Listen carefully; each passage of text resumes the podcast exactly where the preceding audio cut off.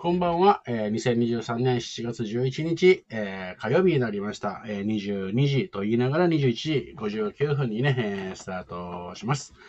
はい。えー、というわけでね、今ちょっとあのー喋るまでの間、間があったと思うんですけど、BGM をね、こう、聞こえるのを待ってたんですけど、よく考えたら BGM をね、設定するの多分忘れたんですね、私ね。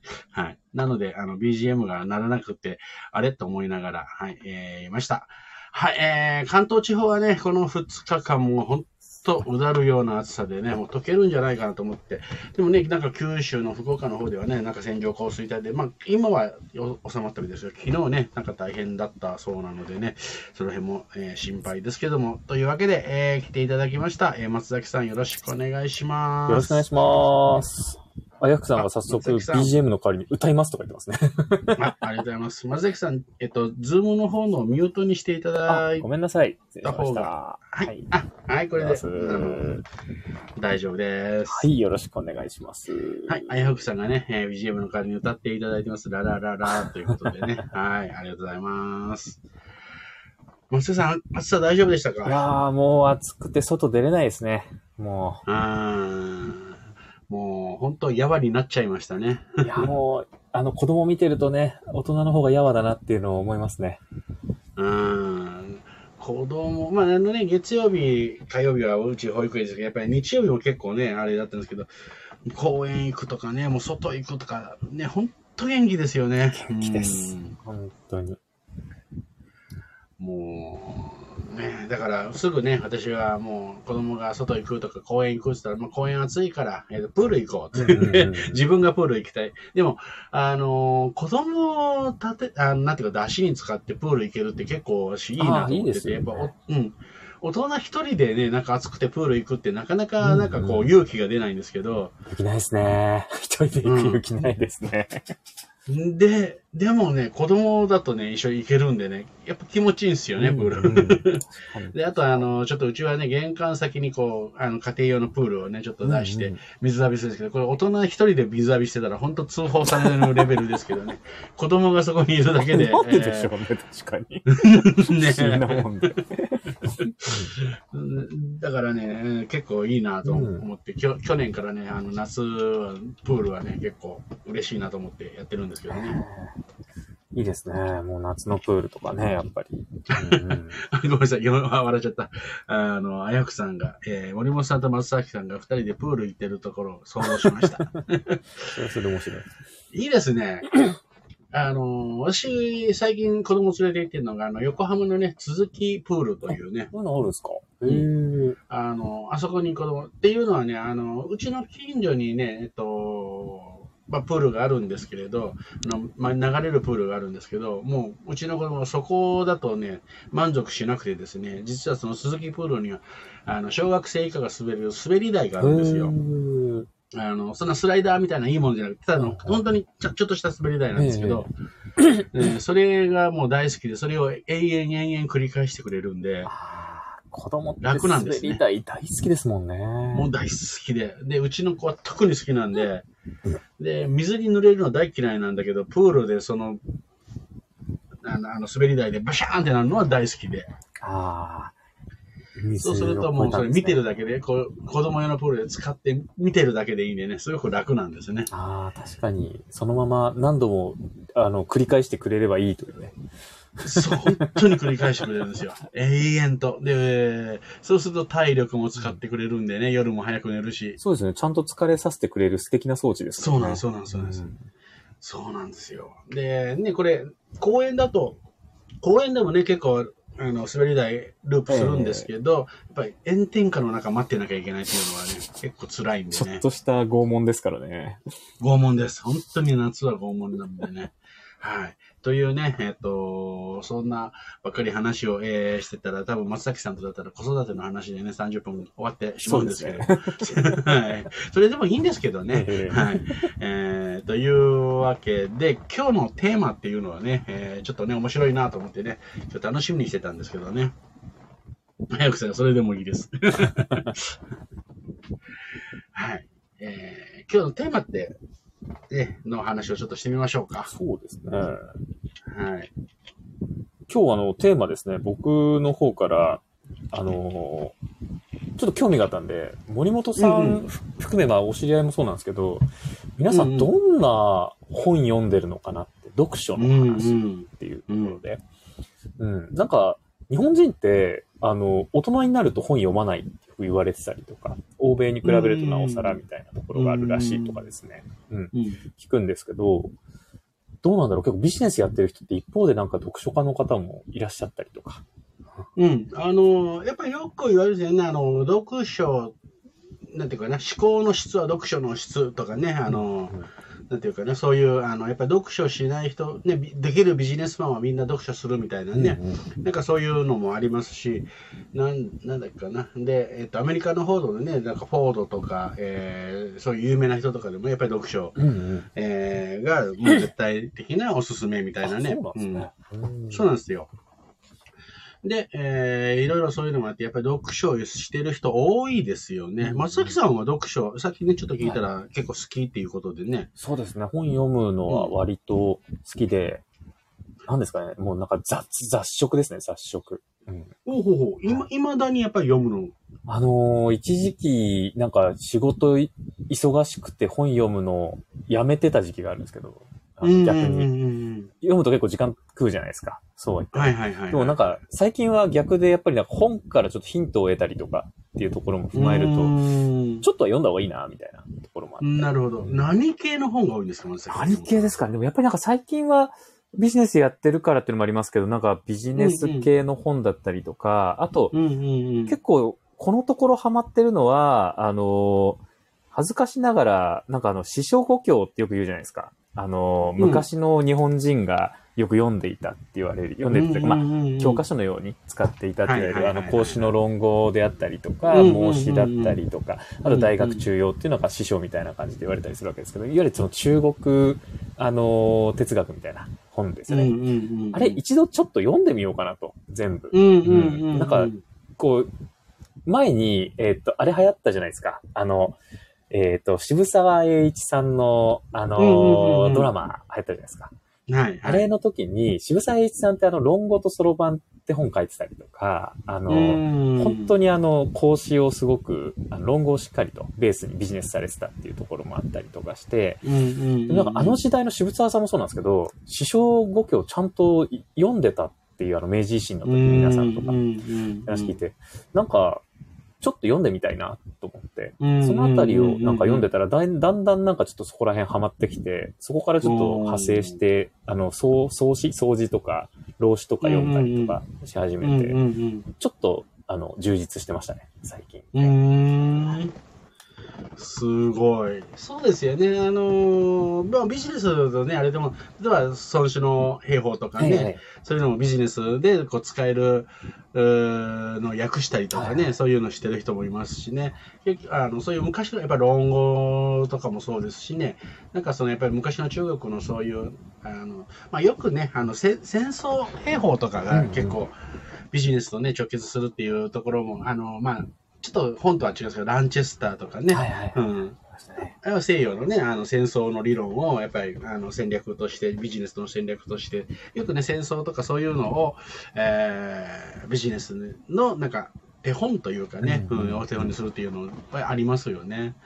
うーん、すごいですね。昔のそういう本読むんですね、うんビジネス。ビジネス系とか小説系とかはもうあんまり読まないあ、ですいや、あの、たまにやっぱ読みたくなって、うんなんかあのうん、ビジネス系の本って、うんすごく内容が熱い本もあれば、うんなんか割とさらりと、さらりと読めるような本もあるじゃないですか。なんかさらりと読める本を、なんかただのモチベーション起爆剤みたいに使うのが好きですけどね。なんか あちょっとやり出たみたいな感じ特に中身覚えてないんですけど。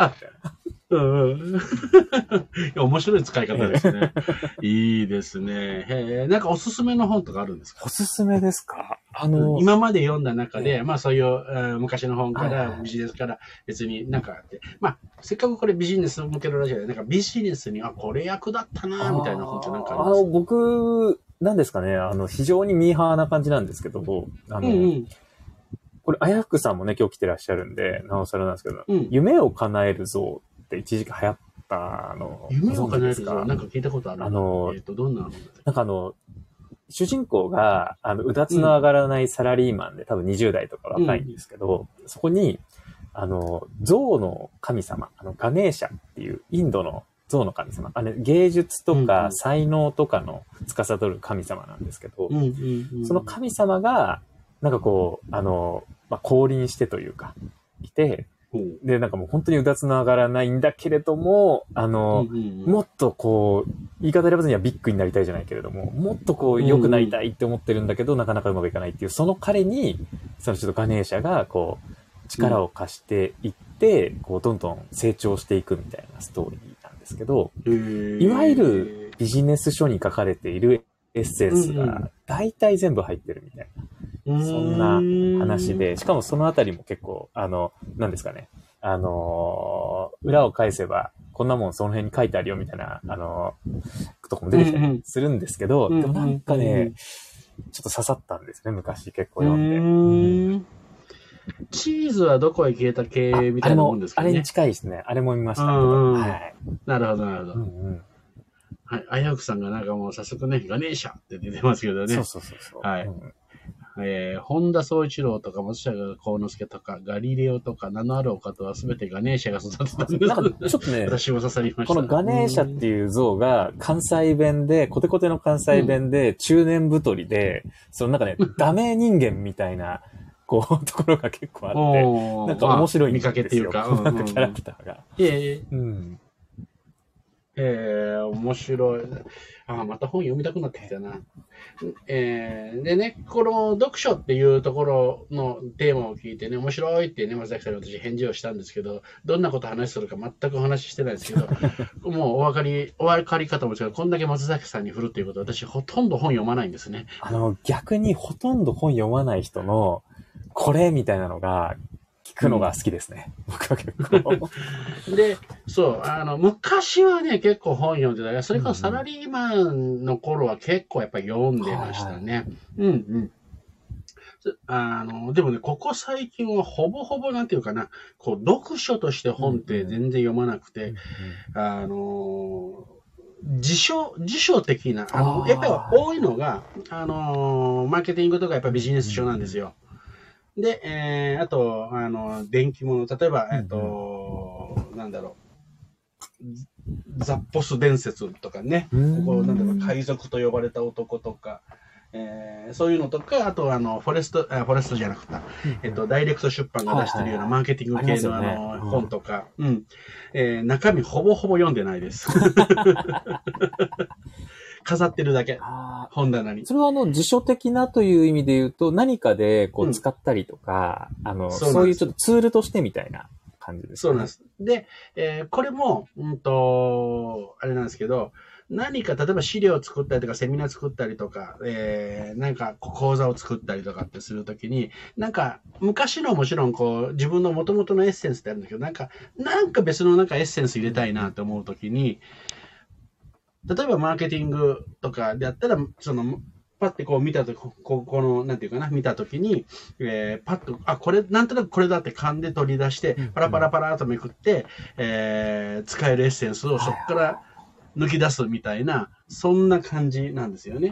で、なんか、例えば、いい例、あ例えば、あの、メタファーでね、誰かこう、言葉って言うと、例えば、えーなんだ、その海賊と呼ばれた男で、えー、その入れ光のとかっていうその例をどっか探したりとか、そんな感じで、読書として読むんではなくて、なんか、うん、必要な要素のところだけを取り出すために、パラパラとめくる、その勘ですよね。ああ、なんかど、読書とか本って、あの、そういう意味だと、うん、なんか、引き出しみたいな感じで、うんうん、こう、あの、あ、なんかあれ、あそこにあったな、みたいな感じで、使うときありますよね。あの、うん、僕もよくセミナーとかやるんで、あの、セミナーやる前にちょっと、なんかあそこにあった気がするんだよな、みたいな感じで本取り出して使ったりとかします。確かに、うん、そうそうそう。そうなんですよ。だから、全然読んでない手、手もつけてない本だけど、いっぱい本は買います。ああ。なんなら、あの、ダイレクト出版の毎月送られてくる、自動的になんか送られてくるってやつを申し込んでます。ありますね。あれ。はい。途中で僕やめちゃいましたけど、あの、なんか、どんどん積み上がってくんで。そうです、そうです。で、私は読まなくても積み上げるだけでも意味があると思ってるんで、本って。で、必要な時に必要な、えー、ページだけ見れれば、もうその本の役割終わりみたいなイメージなので、はいはい今は。うん。だから、読書って言われると、まあ、しないですね。それもなんかあ、ある意味の潔さだったりとか、うん、あの、うん、いいですね。だから、えっと、読書という形ではないけど、本を活用してるかっていうと、多分活用してるんですね。そういう感じで。ね、変にただ読書するだけの人よりも、なんか活用してる感が、なんか見てて、聞いてても、でもまあまあ、もったいないことはもったいないかもしれませんけどね。うん、うんあえっと、昔はね、結構本当に今思い出しましたけど、あの、なんだ、えっと、サラリーマン、まあ、えっと、やってた時とかは結構読んでましたね。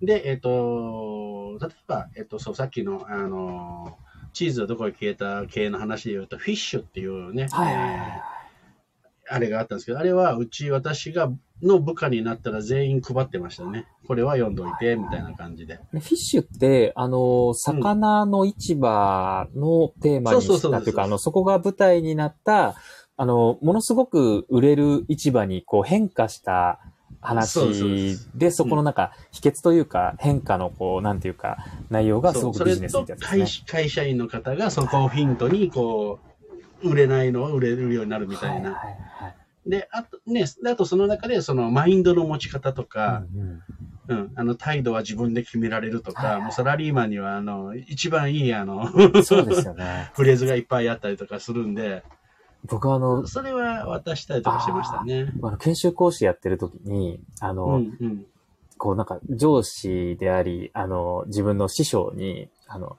フィッシュの、D、DVD があるんですよ、フィッシュって。あれが結構、あの、研修で使ったりとかするんですけど、はい、あれを使いたいと、上司に言ったら、うんうんそんな簡単じゃないぞと。あれを使うのはそれなりに腕が必要だぞって言われて、一度断られたことがありましたね。へー。そうそうそう。何にフォーカス当てるかとか、どこに光を当てるか、うん、あれをどういう、あの、落とし込みをするのかとかって結構高度だよ、みたいな感じで言われて。今、今言われて初めて思いますね。そうだったなって。うんそうそう、どこ、どこ、どこに当てるかで全然解釈も変わってきますしね。うん、うん、そうそうそうそう。だからあれはね、すごく良くて、で、今思い出したけど、あの私が、えっと、初めて雑誌の取材を受けたのが、えっと、今、あの、おすすめの、なんか、えっと、海外の本みたいなので、はい、あの雑誌社からこう、オファーが来て、で、その時に私が勧めたのがフィッシュだったんですよ。そうなんですね。そうそうそうそう。で、その話を聞いてたら、なんか、その編集者の人が、なんでこれがいいんですかって言って、ずっと、なんこうこうでこうで、で、自分の、私の部下の必読本にしてるんですよって言って、その編集者の人にもあげたんですよ。うんうんそしたらなんかすごくて、えっと、最初、4ページぐらいなんかいろんな人に聞いてやってた、一番最後の、一番、あの、サラリーマンだったんでね、あの、会社員だったんで、一番ちっちゃい、他は全部社長なんですよ。あの、インタビュー受けて8人ぐらい受けてたんですけど、他全部社長で、私だけ会社員だったんで、一番ちっちゃいはずが、一番トップに来て、一番ページ取ってたというね。すごい。なんか、そう取り上げたくなる内容だったんでしょうね、すごくね。みたいですね。うん、うん、あの、その、その人もやっぱりね、いろいろやっぱりそういう人間関係で悩んでて、うん。そういうの話をしてると、あの、なんか取り上げてくれましたね。そう思い出した。いいっすね。なんかフィッシュ、そっか、あの本なんですね。僕本の方読んでなかったんで、ちょっと読んでみようかなと今思いました。うん、うん、あもういいですよ、本当に。あのーで、薄い本なんでね、まず薄くて、うん、あの、なんか物語なので、すぐ読めちゃうんですね。そういう意味で言うと、物語系の話、私が読むのは多いかな。あの、ビジネス書においても。もう一つね、えっ、ー、と、いいなと思った本は、まあ、二つあって、あの、仕事は楽しいかねっていう本があるんですけど。あ、そうなんですか？ど、誰の、うん、これももう古い本です、古い。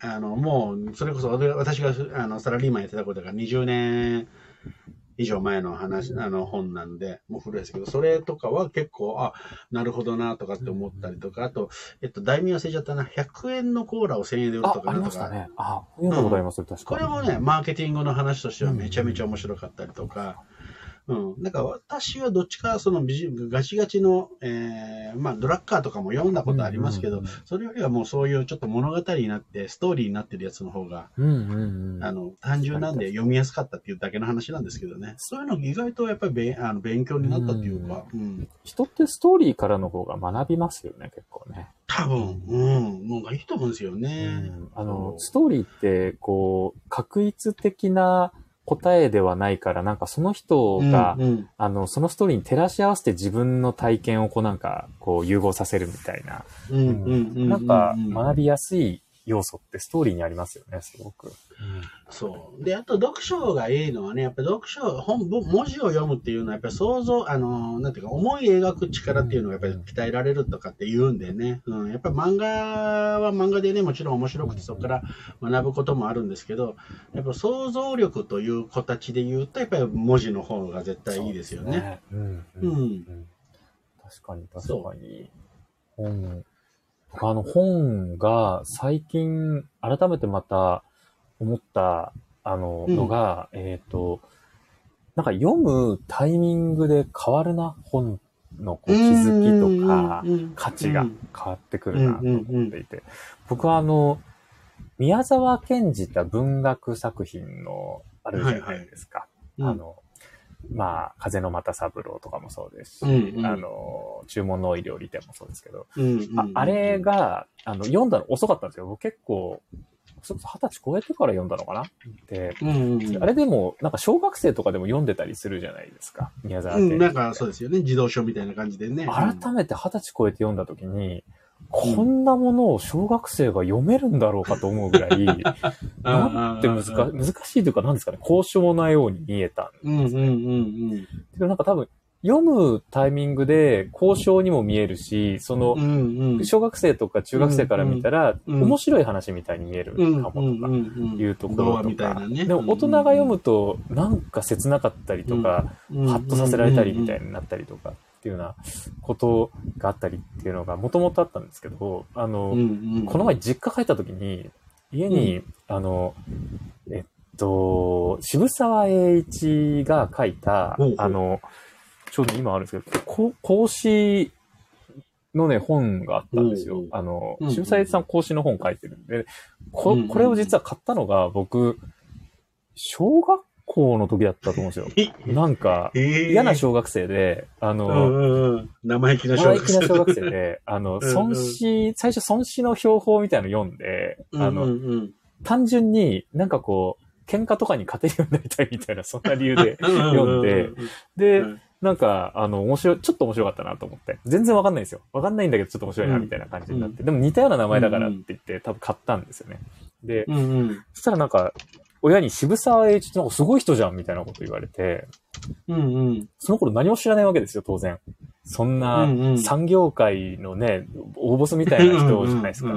知らなかったわけですけど。で、なんか、あれよあれよと、なんかし、僕がもうおっさんになってから、ね、あの、渋沢栄一の争点をつけて、さっきあの、あやくさんがね、書いてくれましたけど、あの、ドラマになったりとか、知るようになったりとかして、改めて、あ、そんな本あったなと思って、家帰った時、うんうん、今読んでるんですけど、響く響く。あの、なんか、えー、あの、渋沢さんのあのドラマをちょっと見ちゃ、ちょっと一部見ちゃったんですね。ちょっとだけ。見て、あ、こんなすごい人だったんだと思ってから見てたりとか、自分もなんか、あの、ね、しょぼいながらもビジネスをやっている中で、なんか、大変さとかを見てきた中で、こう渋沢さんの言葉がこう響くみたいなってなってたりとか、全然こう変わるな、本ってその時その時でっていうのをね、うんうん、実感してます、今。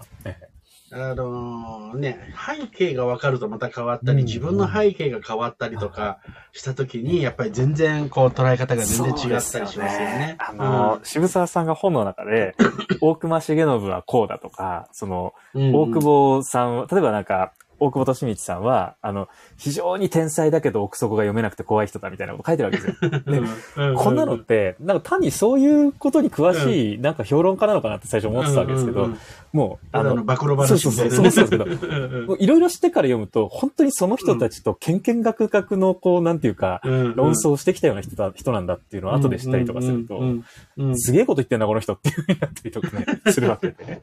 またね、直接それ言えるっていうのもすごいですよね、そういう。ですよね。人たちのことを。なんか、うん、なんかちょっと面白かったですね。なんかそういう、うんうん、あの、今読むと面白いっていう。背景が分かれば分かるほど、また自分の経験が積めば積むほど奥深くなっていくというね。そうなんですよ。うん。うん、面白い。そう。だから、あのー、読まないんだけど、私本買うのは好きで、この間、あのー、高、高野山のね、えっと、アジャリの方がいて、はいはい、その、弘法大師のね、要は、あのっていうのは、まあ、すごく、現在のビジネスのね、えー、にもつながるっていう経の経営学みたいなのの、えー、ちょっと、なんていうかな、講座みたいなのがちょっと面白いなと思って出て、で、えー、その足立信行さんって本当の真言宗の高野山で修行したアジャリの方なんですよ。で、その方がまた面白くていろいろやってて、あの、思わず、あの、その人が言ってた、えっと、お経をね、経典を買いたくなってアマゾンで買いましたからね。経典を。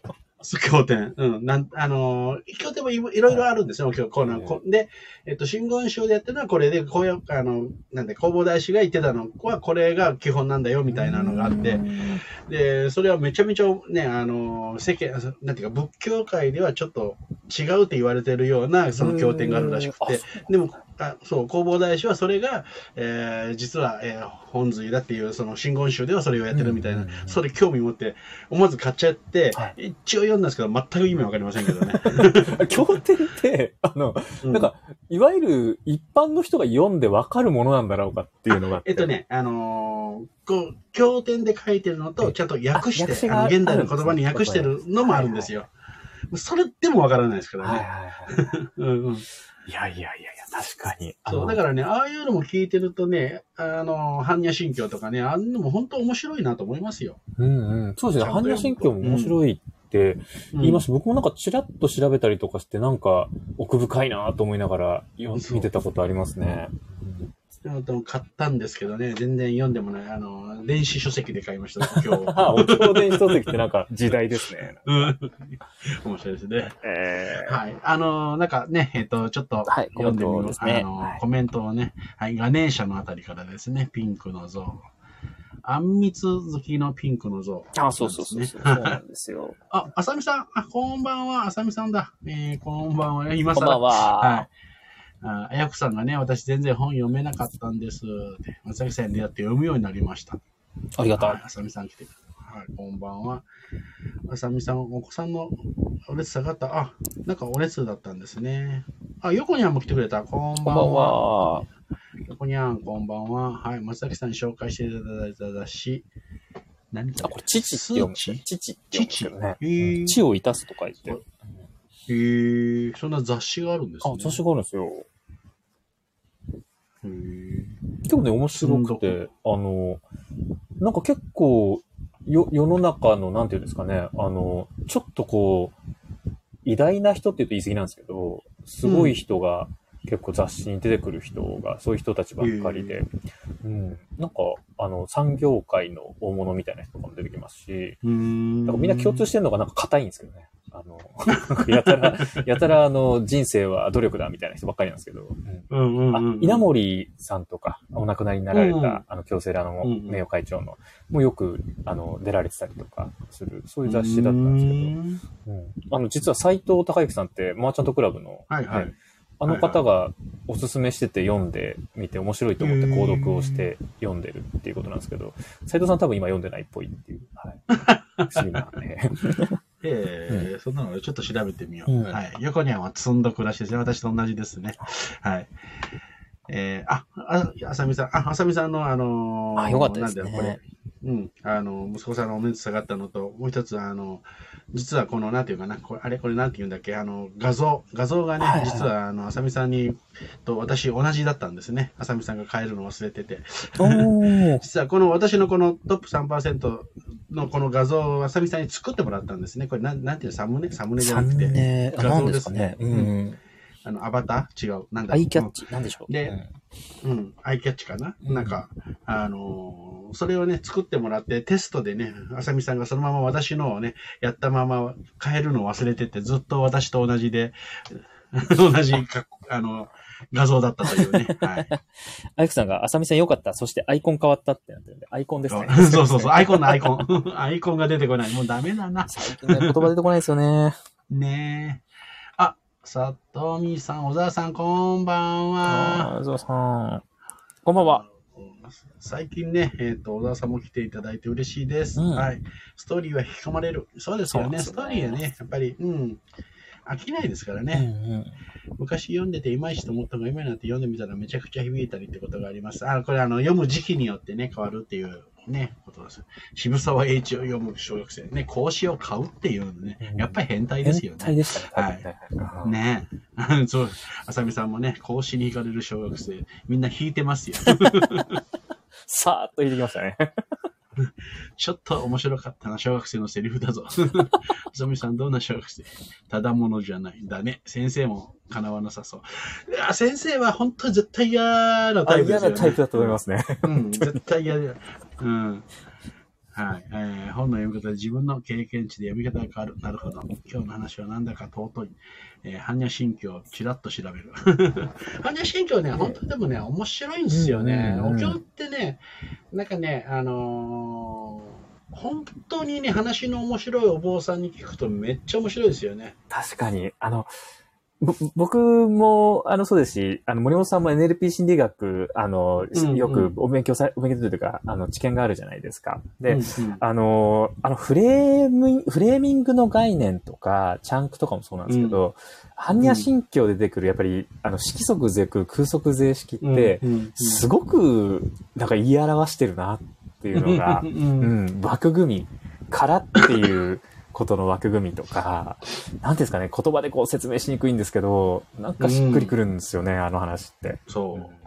だからね、面白い。本当にね、あの、あの話の下手なね、お坊さんもいるんですよね。うん確かに。でもね、めちゃめちゃ話の面白い。あと、まあ、あの、キリスト教で言うとね、神父さんがこう、説教とかするんですけど、あれもね、本当に響く人はね、めちゃめちゃ上手なんですよね。そうですよね。なんか、うん。あの、仏教もキリスト教も、なんか、あの、うん伝えるのが上手な方とか、多分それこそブッダとかキリストとか本当に、うんあの、元々の方ってなんか、哲学だったりとか、なんていうか、この考え方みたいなところだったりして、うんうん。単に宗教っていうよりも物の見方みたいなところだったりとかっていうのが素敵だなって思うことが多いですね。うん、だから本当にね、あのーこう経営者とかでもね、こうずっと偉くなってくる、最初はね、例えばマーケティングとかなんとかね、こうワークってかややりやりながらなんですけど、やっぱりみんなやっていくと、こうやっぱ心のところにうん行っうんで、さっき言った、その、孫子だ、孔子、あの、孔子だとか、あとね、日本で言うと中村天風とか上杉鷹山とかの話になってきて、昔にどんどんどんどんやっぱ帰っていくんですよね。で、やっぱり宗、あの、やっぱり宗教っていうところに、えー、戻っていくみたいな人がやっぱ多いですよね。なので、そうすよねね、例えば船井総研のね、船井さんなんかも、もう晩年、なんか本当に、もう完全にスピリチュアルな人ですからね。あんだけ経営コンサルって言ってね、あの現代的なね、あれをやってたんですけど、やっぱり最終的にはもうやっぱそっちの方の、えー行くんだなとかね、時最近そうでもないけど、うん。うん神田さんなんかもね、やっぱりそっちの方行ってた時ありましたね、精神論みたいなみたいなところで。確かにあの、稲森和夫さんも仏門に入られてますもんね、途中から仏教を学ばれてっていうね、なられたりやっとか。ぱりね、うん。そっちの方向に最終的にやっぱ心っていうところを突き詰めていくと、スピリチュアルとか、ぶあのやっぱ仏あの仏教っていうかあの宗教っていうところにね、なんかたどり着く原点みたいなものはなんかあるんじゃないかなと思うんですよね。あの、うん僕が最初勤めてた会社の、あの、関西支社長がすごい面白い人で、あの、急に僕の上司にメールを送ってきて、うん。元木、元木さんって言ってる上司だったんですけどね、その支社長が、元元木くん、神はいるよって言って、いきなりメールを送ってきて、でみんな疲れちゃったんだなって言ってたんですけど、ひとしたら何かにね、やっぱりこう、開眼されたんじゃないかって今だと思いますね。うん。うん。なんかね、あの、あれ言うと、あそっち行っちゃったのねってね。でも、今になると、やっぱりこう自分でやっていくとね、なんとなく、あの、そまだそ今後の境地には達しないけど、なんとなく、あ、わかるな、そっちに行く意味がわかるなっていう程度までにはなりましたね。そうですまあなんかあの宗教とか神様がどうこうっていう話じゃなくて、なんかこう、うんあの、び経営哲学みたいな目で見ても、多分面白い分野なんじゃないかなっていうね。そう。仏教とか本当に面白いと思いねます。ううんん。はい。というわけでね、なんか、あっという間にもうそうですね30分、えー、経ちました。はうんうい。んというわけでね、読書は、まあ、えー裏切らないってね、よく言いますけど、うん読書はね、えーやれるならやった方がいいです。好きだったら。そうですね。はい。あの、私はもう、そうだな、本当によ、うん、ちょっとよ読もうんう。講師読もうかなで。も買っとくだけでもいいですよね。本当に。あの、私はね、もう昔から、あの、この考え方はね、実は、あの、神田さんがやってるフォトリーディングというね、あの、まあ、速読法があるんですけど、それの考え方で、本って別にこう、読破しなくてもいいと。うんうんあれは本を活用しましょうっていう本で、必要な情報は、えー一つでも二つでも取り出せればいいじゃんっていう考え方なんですね。なので、それを、な、あ、そうだよねって思って。だから、あの、全く開かない本もあれば、えーなんかこう、言うときにポンって、こう、ヒントになるところだけを、フレーズだけを取り出しても全然、あの、いいと思っているんで、本はいっぱいあった方がいいかなと思います。まあもちろん、あの、スペースの問題があるんでね、はいはいうんはいす捨てるものも多くなりますけれど。気になるものはね、とりあえず手に取って買ってしまうというのはいいんじゃないかと思いますね、本とかね。うんはい。というわけで、はい、あのーあ、ありがとうございます。今日も、今日の話は深かった。今日も楽しかった。はい、本は持って手を添えるだけでもいいって聞いたことがあります。最近決まった本しか読んでないかも。本って良いエネルギーの塊です。そうです、本当に。ね、えっ、と、うん、あの、読まないことに罪悪感を感じる方が、よ買ったのに読んでないとかね、えーなんかそれになんかこう罪悪感感じる人いるんですけど、全く感じる必要ないと思います。読みたくなったらいつか開く。読みたくなかったら必要なかったっていうだけのことなので、私はもうそこ、それ割り切ってから本買うのが楽になりました。うんうんうんですね、確かにね。だからハードル下げちゃった方がいいとこってありますよね。うん、と思います。はい、というわけで、えー、今日もあっという間でしたけども、ありがとうございました。ありがとうご聞いていただいた皆さんもありありがとう、ご弁当もありがとうございました。じゃあ、また来週、はい来週は設楽マンが来てくれると思います。よろしくお願いします。ありがとうございます。おやすみなさい。おやすみなさい。